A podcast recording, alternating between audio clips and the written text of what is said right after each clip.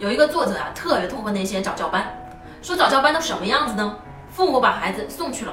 父母不脱鞋，然后呢就坐在外面一个凳子上面，看着手机或者拿本书，把孩子啊扔进去，让孩子跟别的小朋友爬来爬去玩玩球啊，然后那些早教老师就在那儿拍手啊。他说这是完全错误的方法，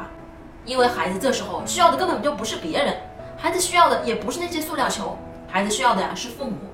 然后你干嘛坐在外面拿着手机看呢？你应该陪着孩子玩才对呀。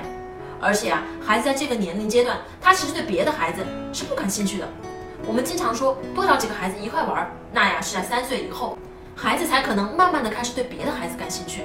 但是在小时候，他对那些肉乎乎的小婴儿啊，又没有什么动作的，他没有任何的兴趣。所以啊，不要把孩子扔给早教班，也不需要让他在那时候就学会什么音乐的天赋呀，什么画画的天赋呀，根本就不需要。只要父母能陪着他玩，帮助他建立安全感，这是零到两岁时候最的事情。橱窗里有我为大家精选的育儿书单哦。